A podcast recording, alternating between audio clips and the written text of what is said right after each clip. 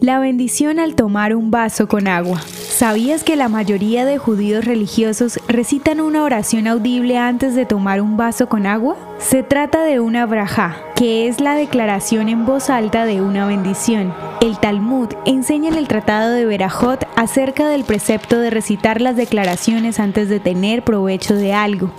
Como el agua tiene tantos beneficios, disfrutar de un vaso de agua se considera un motivo para alabar al Creador una oportunidad para agradecerle. En hebreo, la bendición se escucha así. Baruch atah Adonai Eloheinu melech haolam shehakol bidvaro. que traduce Bendito eres tú, Adonai nuestro Dios, Rey del universo, por cuya palabra todo fue llamado a ser. Esta costumbre es parte de las tradiciones y valores del pueblo judío. Las Berajot se recitan decenas de veces cada día en diversas situaciones para recordarnos quién es la fuente de todas las bendiciones que recibimos. La próxima vez que tomes agua, piensa en la importancia de agradecer hasta en algo tan aparentemente sencillo como eso, pues si lo hacemos, podríamos ser mucho más felices y valorar más lo que tenemos.